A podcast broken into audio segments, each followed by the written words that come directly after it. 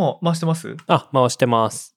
最近、僕あの手パチンと合わせないじゃないですか。はい。あ、そそれすごい思ってました。はい。うん。合わせなくてもできるようになりました、僕。えー、すごい。え、なんかそれって、あ、なんか新しい機能を覚えたとか、操作を覚えたとかじゃなくて、じゃなくて、えっ、とね、例えばね、やってみましょうか。あの、はい挨拶すればね、合うんですよ。あやってみますよ。ー、はい。新年明けましておめでとうございます。明けましておめでとうございます。で、これで合うんですよ、大体。あー、なるほど。ね、大体ね、あの、こんばんはとか、明けましておめでとうございますって片方が言って、その後ね、何秒も黙ってるやついないんで。そうですね。ある程度でも、そうっすよね。なんか間もなんかありますもんね。メディアヌップ。これを配信してるのは2024年の1月の第1回配信になってるはずなんですけどもはい。本当に明けましておめでとうございますですね。そうなんです。ただこれを撮ってる12月28日、今日はですね、はい。まだ私絶賛仕事をしてまして、すすいません、このし収録にも、あの、遅刻して訪れたんですけどもいえいえ。私、あの、今年起業してね、気づいたことがありまして、。はいはい。自分で仕事してると、自分で仕事をするのを決められないっていう。そうっすね。確かにまあ、そうっすよね。確かに会社とかだと外外的要因なんていうか 決められますもんね。そうそうそうそう。定めら決められるし、有給取るし、取んなきゃいけないし、はいはいっていう感じなんですけど、なんか無限だね。こう無限にやるね、これ。無限にやりますね。確かにな。宮本さんも忙しそうですけどね。いや、でも、ね、今日だってもう今日出る時間決まってるんでとかいきなり言われてす。すごいできるできるビジネスパーソンにお時間いただいて大変恐縮ですけども何です。か？忙しいですか？いや、忙しいですね。忙しいっていうか、すごい間に合ってないっていう感じですいませんっていう状態を、でもなんとかこう、うん年末年始に入れば、あ、作業する時間が取れそうって、こう思ってる感なじですね。るほどね、はいあ。僕ね宮本さんが普段どうやって働いてるか気になってるんですけど、はいはい。どうやってるんですか？何時から働いてあるいはその会議と作業の割合がどうだとかどんなああ感じですか？確かにそうですね。僕でも多分朝だいたい8時半とか9時ぐらいから仕事し始めて、まあうん6時ぐらいまではあの一応こう仕事すると思ってやってるんですけど、やっぱ会ミーティングとか打ち合わせがすごい多かったりとかあとはあの基本その水沢であの家があるんですけどあの遠野に行ったりとかあとまあライター業でこう取材に行ったりみたいな結構外出が多くてうんうん。週4ぐらいの半日とかはほとんど外に出てる時間が多いような感じではなのであ外に出るとね時間は飛んできますよね。はい、でもやっぱりこう取材しに行ってこうライティングをするみたいなこうまとまったパソコンの前に座ってるみたいな時間が結構少ないですね。丸1日週1日取れるかどうかプラスあとはまあちょこちょこ2時間とかがうん。何日かあるみたいな感じですね、じゃあ今日もこの後取材っていうかあそうなんです。今日もこの後打ち合わせで盛岡にすぐ行かないといけないとか終わった後は遠野でとか 水沢盛岡遠野。水沢盛岡遠野。そうなんです。岩手県内を今車で 移動しまくって。すごいね。大トライアングルだね。そうなんですよ。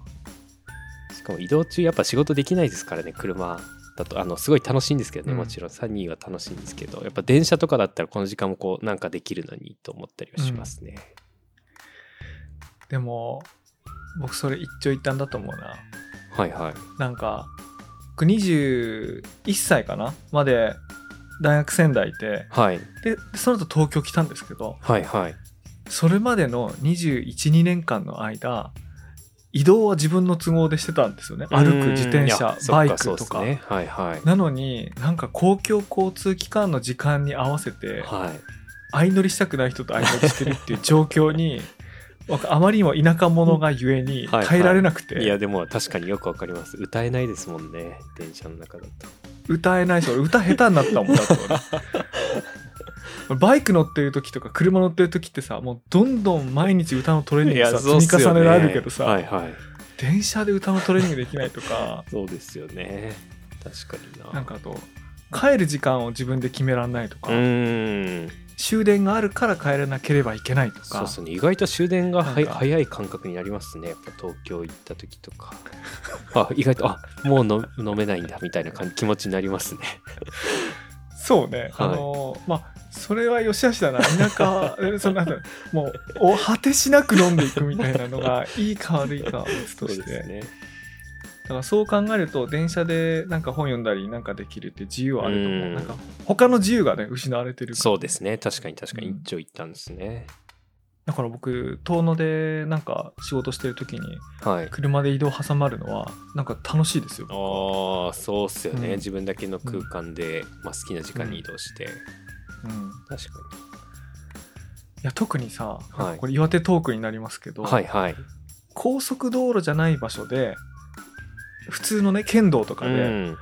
でも信号がなくはいはい。40分50分1時間行ける道ってあるじゃない。ありますね。例えば遠野盛岡間のあの、はいはい。大狭間とかはいはい。通るところ。確かに397、3うん何でしたっけ？396 396か？はいはい。あの景色もいい上に信号も一切なくて。そうですね。ああいうとことかはねあすごい、すごいいいですよねあの道路うん。でアイデアがどんどん湧いてきて車降りたらもうすぐ何か書き留めようとあ思いながらはいはいはい。車降りるじゃん、元気になって車降りるじゃん、はいはいはい。ああいうのがいいんだよね。あ確かになそうですよね。それ1時間ぐらいってすごいちょうどいいですよね。なんかこうアイディアがちょうど出てきてなんか出したくなるぐらい、なんかそれが今度逆に2時間とか3時間とかの運転になっちゃうとあの思考がなんか何周かするのでなんかすごいやる気にみなぎった40分ぐらいを過ごしてやばい書き留めなきゃと思ってたはずなのに あれなんか今度ただ歌って過ごしてる30分だみたいなのがあったりとかしてあれあの時何考えてたんだっけみたいなのもよくなったりしますね。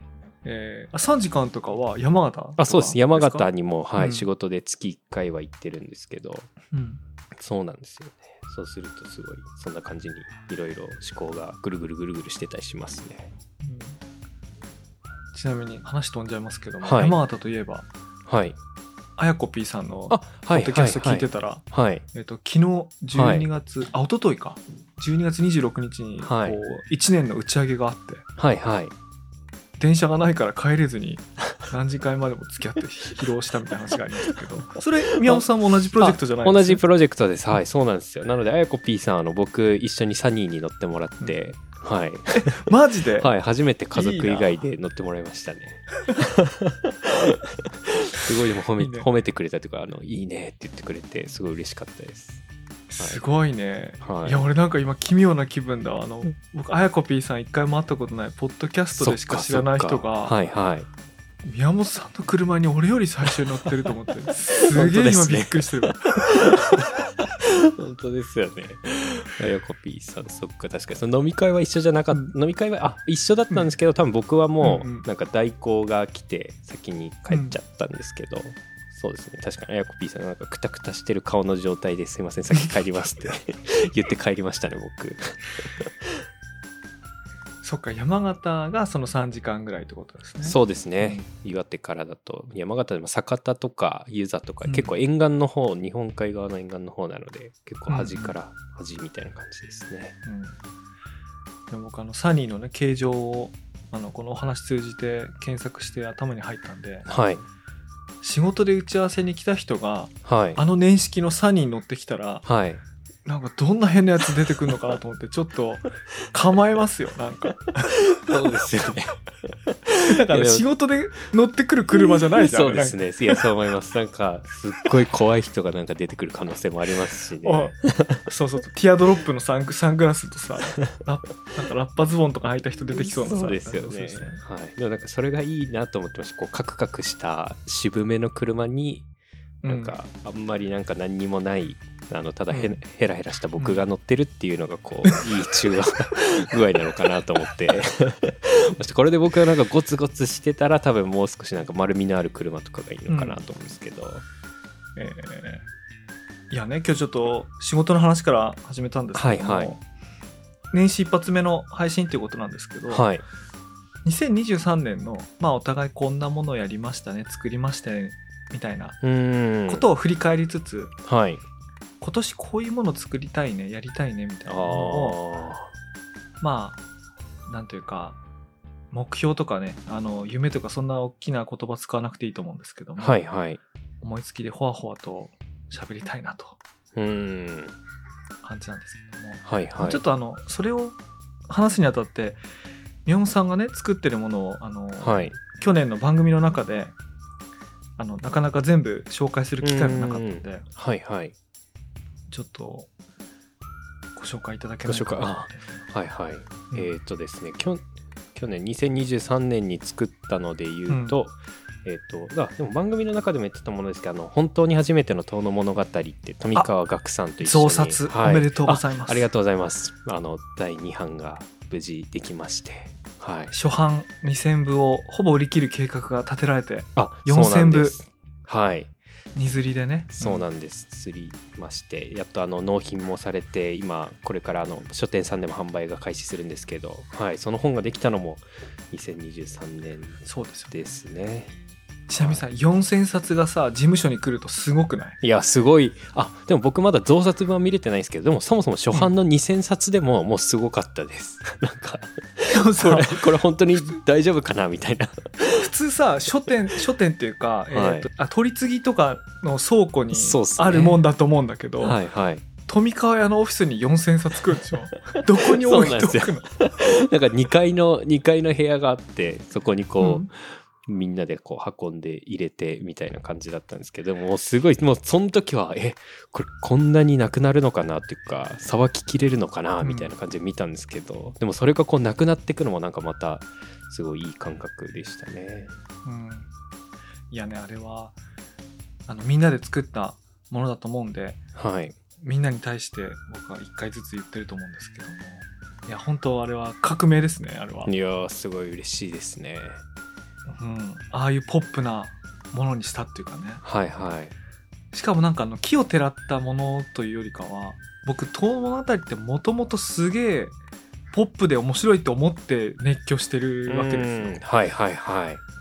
なんかすごい渋い日本の古い世界が書いてあって教師を誘われるとかって言う人もいるんですけどうん。俺一切そんなこと思ってないんですよ。はいはい。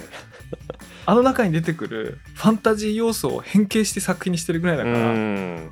もっとポップで JRR トールキンみたいなはいはいはいはい。は発想の元だと思っていじってるからもうんともと僕もそう思ってたんですね。だからそういうものをそのポップな側面に光を当てたというねことうんでだから木をてらってなくて王道なんですよ。あ、はいよくぞはいはいはい。よくぞあんなものが出たとあーなるほど。思ってそうですよね。だから富川さんもやっぱそうやって捉えてたってことなんでしょうね。まさになんかあれは富川さんの多分「遠野物語」へのイメージとか思考がこう形になったみたいなものだと思ってるので。うんすごい。はい。私僕もあれを通して遠野物語を知ったりなんかこうう地域の歴史とか文化に興味を持ち始めたのでなんかすごいやっぱ今年一番自分の中でも印象強い仕事でしたね、あとねシャコさんのお仕事ね。ああそうですね。シャコさんっていうのはあのデザイン事務所で白水さんとあとお名前隠してます？えーっとですね。鳩野羽子さんですね。あのじゃあ俺が普段知って呼びかけてる 名前と違うからもう一回言ってもらっていいですか？鳩野羽子さんです、ね、鳩の羽子さんね。こはい。のお二人でね、はい。でちなみにメディアヌップのあのアイコンのうん。動物はこれまでカッパを含めて13種類妖怪含めて13種類あるんですけどそれの版画を作ってくれるのもそうですね。鳩の羽子さん。羽子さん。はねい。そうなんですよ。いいですよね。本当に素晴らしいデザイン。なんかそういう人たちのクリエイティビティが合わさうんってできたものとしてね。エポックなはい。ものだったっすねあれ。そうなんです。なので今年は結構その「遠野物語」のその本を出したっていうのもあって、結構あのトークイベントにあの富川さんと一緒にこう、はい、県内とか、まあ、もちろん県外も回ったりとかもしてますしあのこの1月もすぐ7日に京都の経文社さんっていう本屋さんで、うん。はい、トークイベントもする予定もあって今年は結構そうやってトークイベントみたいなのでも回りましたね、うんうん。はい。まあ、今年去年ね2023年ね。ああそうですね。よかったです2023年、ねうん。はい。そうなんです。あとはえっ、ととまた、まあ、岩手の仕事なんですけど遠野で遠野仕事展っていうこう求人中の企業をこう集めてはい。はい、あのそれぞれの企業がこう出展をしてこれ参加者の方に説明するようなイベントを開いたりだとか、あとは、えーとその戻ってきた地元の奥州市で、えー、とアウトドアのイベント「えー、と森の巣」というタイトルでもともと「リトル・フォレストの」っていうあの漫画の作品があるんですけどその作者の五十嵐大輔さんっていう方がはい、うん。奥州市の衣川っていう地域に住んでたうんんですけど、まあ、その衣川に住んでたあの経験をもとに作ったのがその「リトル・フォレスト」とかあとあの「魔女」っていう「遠の物語」からこうインスパイアを受け、インインスピレーションを受けてこう作ったっていう作品もその衣川にいる時に作ったっておっしゃってたんですけど、はい、なのでその衣川であの五十嵐大輔さんもお呼びしてうんそういう、はい、アウトドア系のあの焚き火ができたりテントサウナがあったりみたいなイベントとか、はい、五十嵐さんのトークイベントがあったりみたいなこともやりましたね。あこれだ。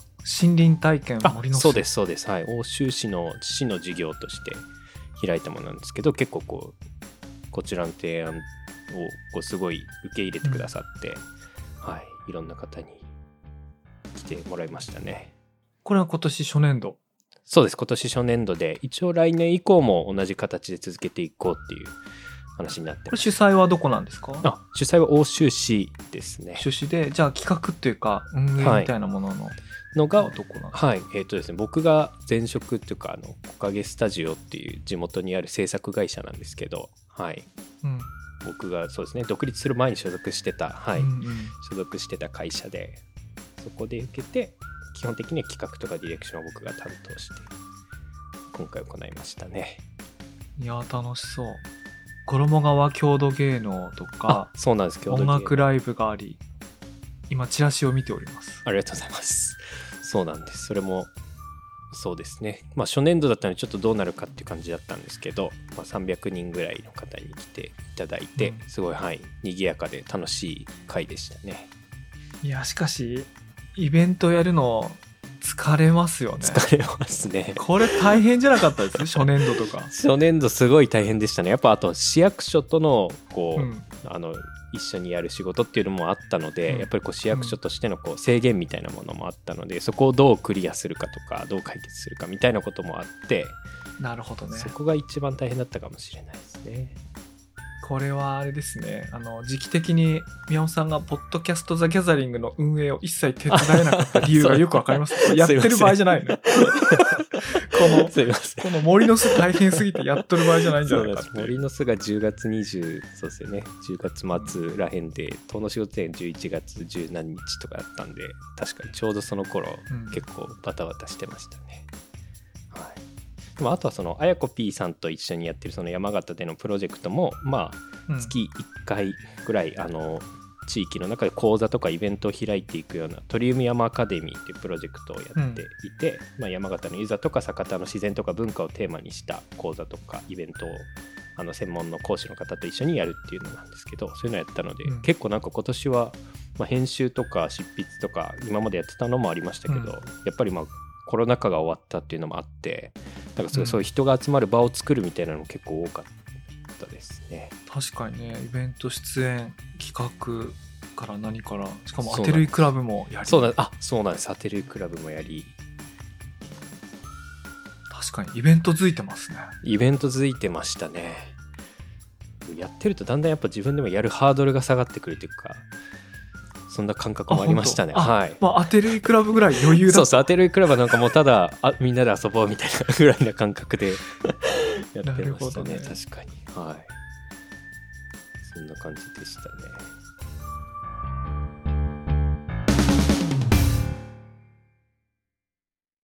佐々木入さんはどうでしたか？今ねイベントづいてると思い出したんですけど、はいはい。えー、とハードサイダーの完成披露パーティーを12月2日にやったんですけど、はいはい。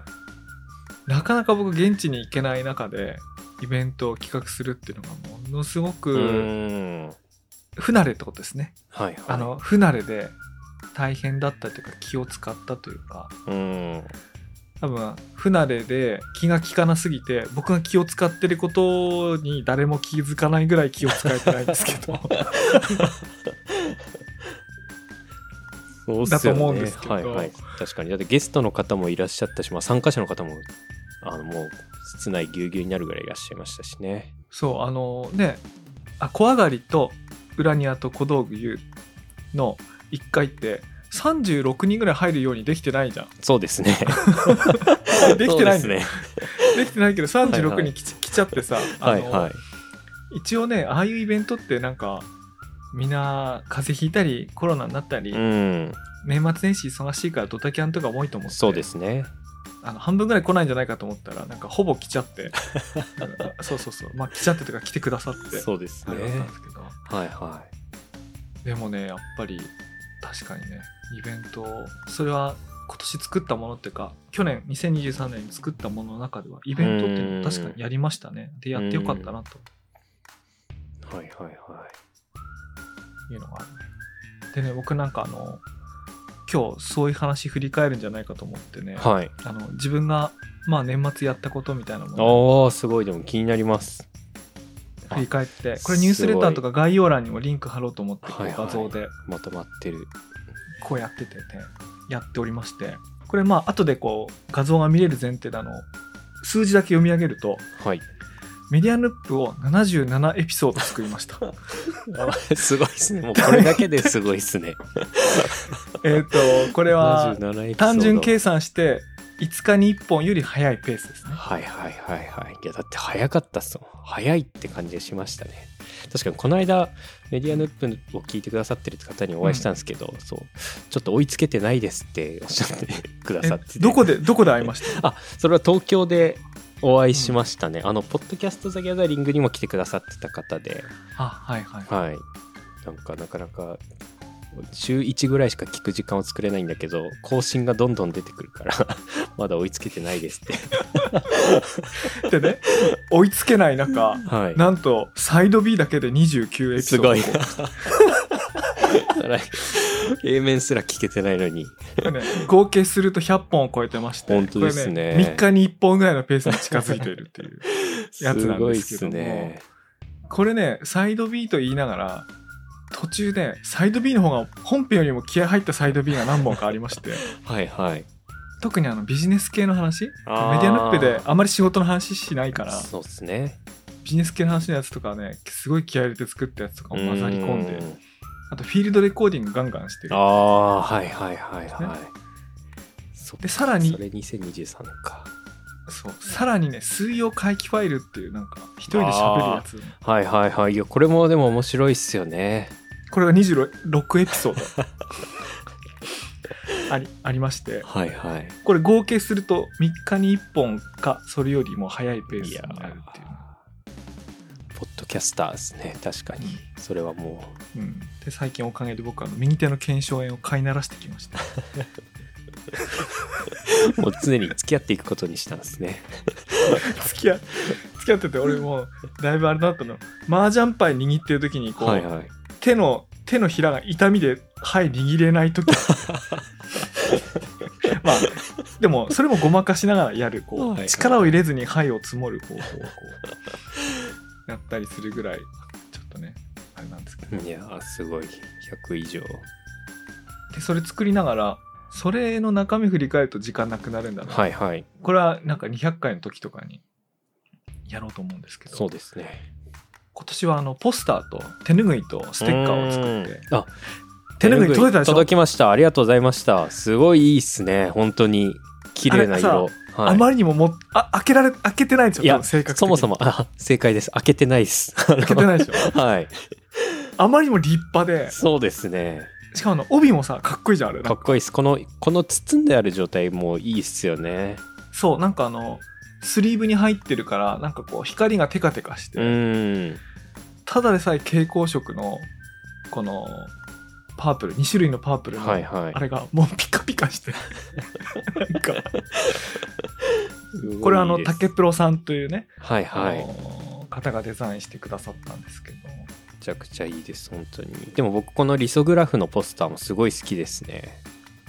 リソグラフのポスターね僕も今壁に飾って会議中ちらっと映るような場所にやってるんですけど、はいはい。これははん僕ねハマりそうですねこれ。ああの作り方がなんとなく分かったんで、あはいはい。もっともっと安くたくさん作れる方法を考えて来年やりたいなと。うーん。えー、いいですねこれ。これ近所のねあの荻窪にある中野印刷っていうはい。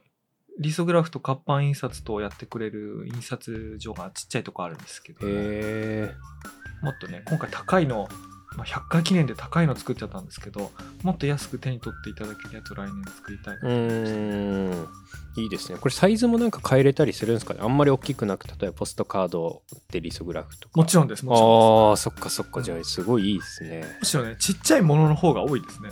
ああそうですよね。確か高級品を作っちゃったいきなり最初からそうっすよね。大きければ大きいほど高そうっすもんね。うん。面積も大きいからまあ、あとは高級品になってる理由の一つは額もあるんですけど、そうですよね。額付きですもんね。額装付き。絵とかポスターって額大事ですからね。大事ですね。そのままこうやって飾れるのもいいですしね。うん、っていうのを、まあ、メディアヌップではそういうのをやりまして。はい。あとはまあ起業したテイルズトークンズって会社では、まあ、T&T っていうサービスバージョンアップしたり、うん。まあ、利用してくれるプロジェクトがあの6個ぐらいに増えたり。はいはいあとは TRPG のこれはプロトタイプなんですけど、メディアヌップでも話題にしてたロールプレインゲームを遊ぶための仕組みをちょっと作ったりとか。はいはい。あとはそのキャラクターデザイン。このタニー・ハネイシーってキャラクター作ったんですけどそのはい。こういうのもねなんか僕が絵描いたわけじゃないんですけどはい。どういうキャラにしたいかっていうことをなんていうか企画して話し合っていくっていう意味ではやっぱり作ってるんですけど、そういうのをはいはい作ったりとか、そっかそうっすよね。それで言ったらこのプロジェクトの中でもあのそれこそイベントに関連するものとか佐々木さんもやられてたりとか。あそうだ。そうですよね。あと新潟とかも行ってましたもんね。新潟もいっぱい行ったしあとふるさとチョイス大感謝祭っていう1万5000人が来たパシフィコ横浜のイベントではいはい。2日間経ってたらあまりにも立ち慣れてなくて。その後2日座りっぱなしになるっていうダメージを受けたんですけど、まあ、これも確かに2023年を象徴するようなイベント復活みたいななんかいそうっすよね。えあと最後トーノダオとしてはあのゲームオブザロータスの続編の大正伝のやつをメディアヌープでも取り上げましたけどそれを作ったり、あとはハードサイダーとフルーツビールを、えー、と結果922本できー、たうのかなあの1週間経たずね完売したんであの喜んあのはい。はいよかったんですけどあの完売して。あとはイベントという意味で言うと僕もやりましたね。ほどぼら稲荷神社とうーん。あの浅沼家の秘密みたいなイベントをやりまして。あれねすごい大好評で。いやーでも僕 自分でもあの言うのあるんですけど。ポッドキャストで聞きましたけどなんかやっぱすごい面白かったですもんね、そのポッドキャストで聞くだけでも、うん。だから現地も行きたかったなって、うん。やっぱ改めて思いましたね。大好評で。でこのイベントもそうなんですけどイベントで配ったパンフレットをこう、はい。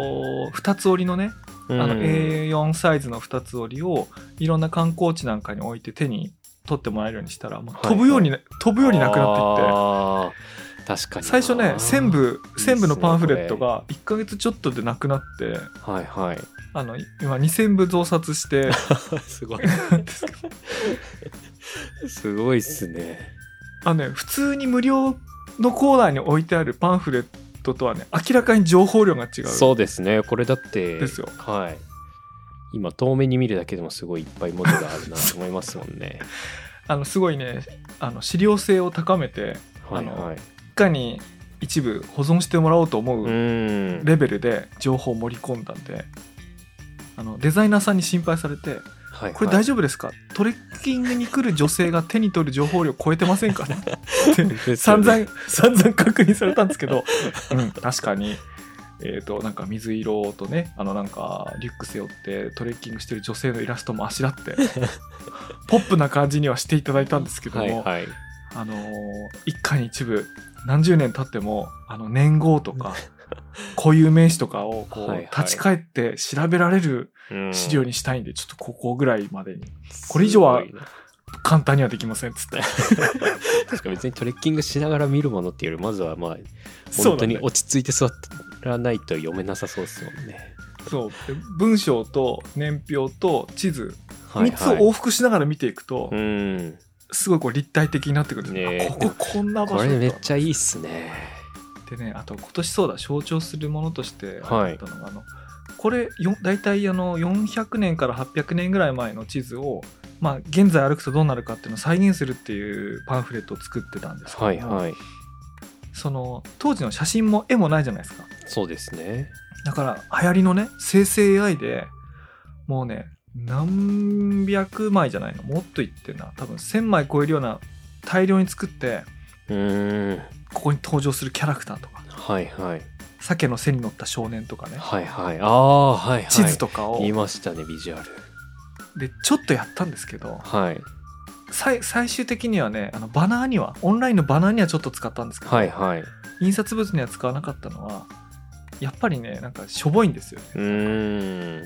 しょぼいっていうかねいかにも AI が書きましたそうですね。AI 感ありますね。すごい興ざめするっていうか。はいはい。だからやっぱりこう本気のクリエイティブにはなんかそのまんま使えなくてねうん。送ったんですけどね。まあそんなことも経験になりましたけど。あと「遠野戦記」って小説をはい。あのあー 8, そっか8エピソードまではいはい。書いて。で書いてる途中になんか年の後半になってなんか NFT プロジェクト忙しくなったんで止めてるんですけど大体リズムつかみました。あの年の前半のうちに書いておかないと稼いでおかないと。やる時間がないぞって。はいはい分かったんで。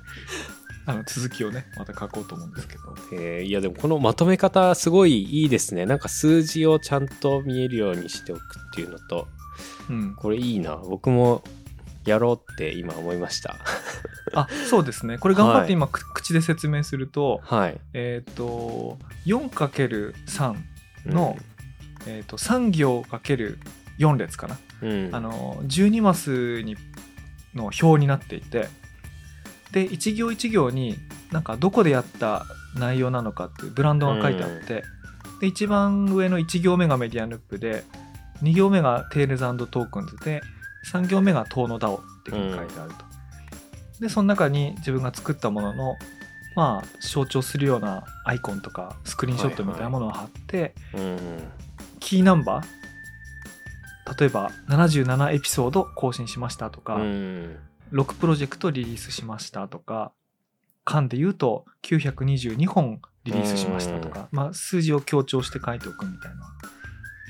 ままあそそれだけなんですけどはいはいちょっと綺麗じゃないですか。綺麗ですね。すごいいいです、うんなん。かパッと一目で見れていいですね。1枚で。うん。なのでまああの一つのね会社に所属してる時はなんか普通の年末の人事評価みたいなものでなんか,、うん。なんか出てくるんですけどはいはい。自分でやんないとこれ作ったもんが 今年何やったか分かんないなと思って作ったんですけど、はいはいはいはい。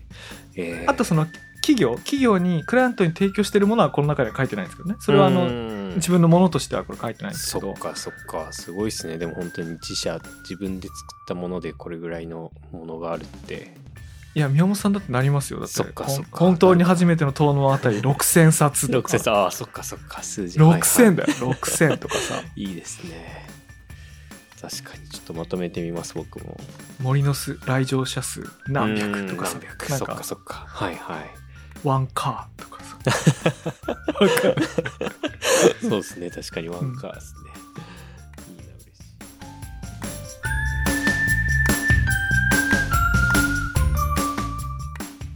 しい。いやでもそうですね。どうどうしまどうしますかねってあの2024年佐々木留さんどう何かこうでもこんだけ24年はね。はい。これだけ作っててまたさらに作っていくのかなんかでも大きくなんか変わったりするのか。これ載ってるのを中心に付け足すと小説はもっと倍以上書きたいのとあとは来年はノンアルコールのリンゴ飲料としてはいはい。リンゴジュースを作りたいんで。おおそうそうするとね瓶ラベル。ああそうですね。全部作れるじゃないですか。はいはいはいはい。飲料をねやりたいのとあと T&T の仕事は結構大きいリリースがあるんですけどもまあちえーょっとね仕事っぽい話になるんでこうあのそれ除いて遊びっぽく、はいはいはいはい。遊びっぽいとこで言うとあと東京でねこのトークトレッキングっていうその地図を見ながらはい。歩くイベントをこう東京でやろうと思って。あへこれ遠野でやったんですけどすごい大好評で、えはいなんかいろんなこう別の団体からも声かけられるぐらいねえ。あれどうやるんですかとかって言はわれて、いはいはい東京でやるときはテーマはどうなるんですか？えっとですね佐々木貴善が下宿していた宿とはい。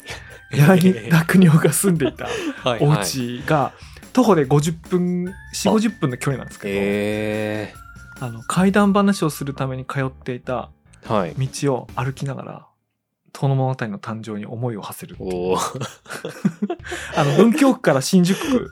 はいはい。新宿区から文京区、まあどっちどっちからどっち行った方がいいのかな、まあ、あのその辺をこう歩くやつをねえー、そっかもうじゃあ遠野物語のその始まりのきっかけになった。そうそうそう、そうっすよね。貴前が下宿しててっていうところからですもんね、うん、へえまあ遊びですけどね。いいですね。すごいそれこそ宮本さんははい。奥田民生的に言うとはい。2930を作るリミットがそうなんです。はい。はい来てますが。そうなんですよ。なので30のタイミングになるのでまだポッドキャストも結局あの撮って今ジャケットを作っててっていうタイミングでもう少しで29がリリースできると思うんですけど。あそうなんだ。あそうなんです。はい。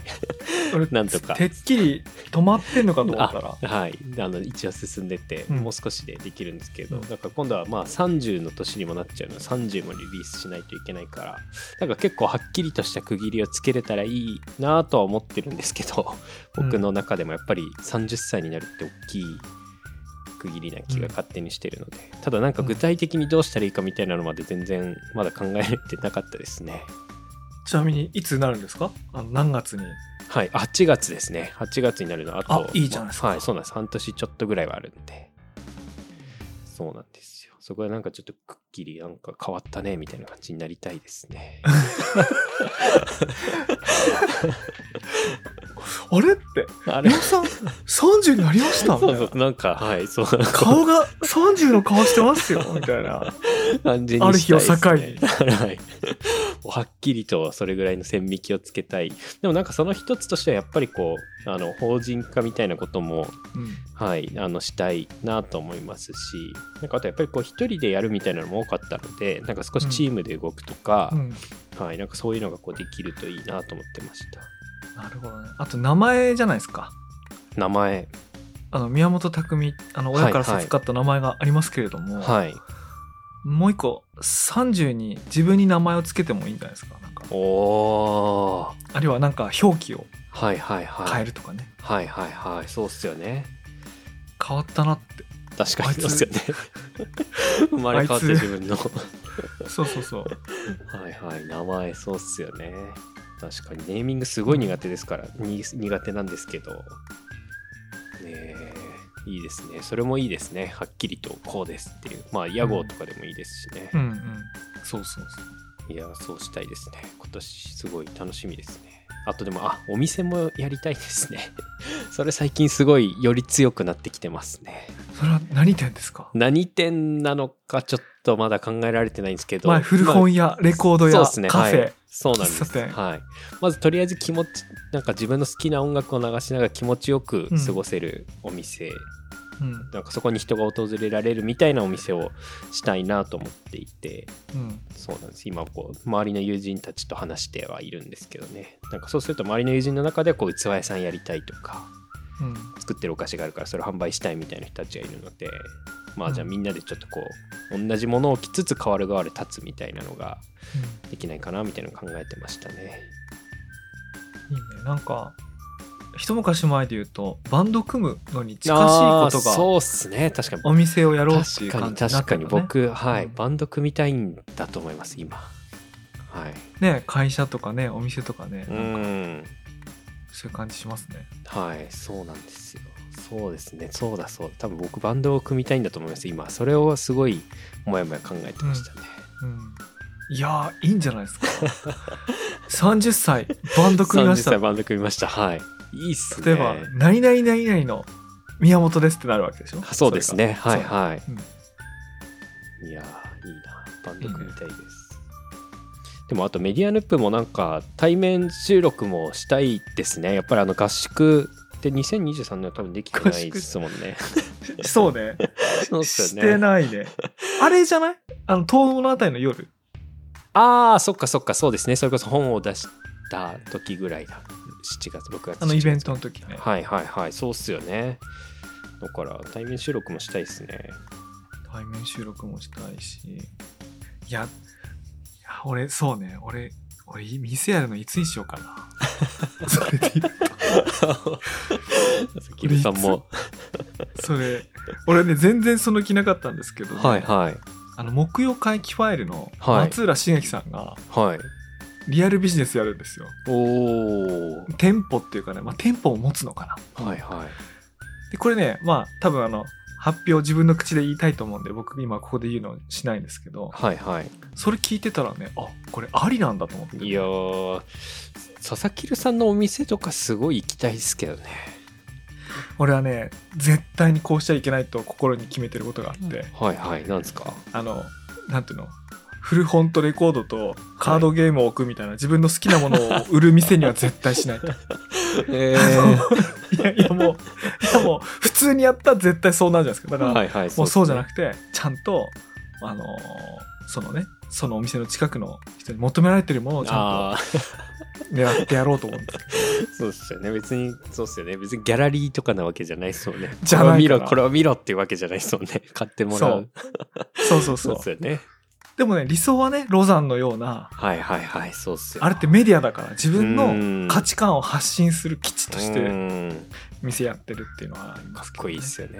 うん確かにな。まあそれはそれでいいですよね。なんかわかんないけど洗剤売ったりとか スポンそうなんか日用品売って。そう。ね、そういう人がいてもいいよ。そいうですよね。それも楽しそうだなと思います。まあ、とりあえずね、あの自分はリンゴジュース来年売ろうと思うんだけど。いやー確かにすごい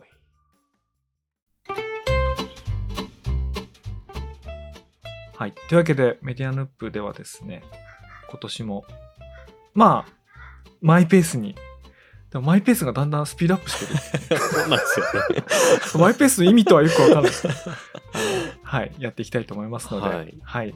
ぜひお願いします。あ、お願いしますはい、お便りもいただけたら、お便り会もやりやりたいですね。やりたいですね。は。はいい。ぜひお便りいただければと思います。それではまた次回お会いしましょう。さようなら。おやすみなさい。おやすみなさい。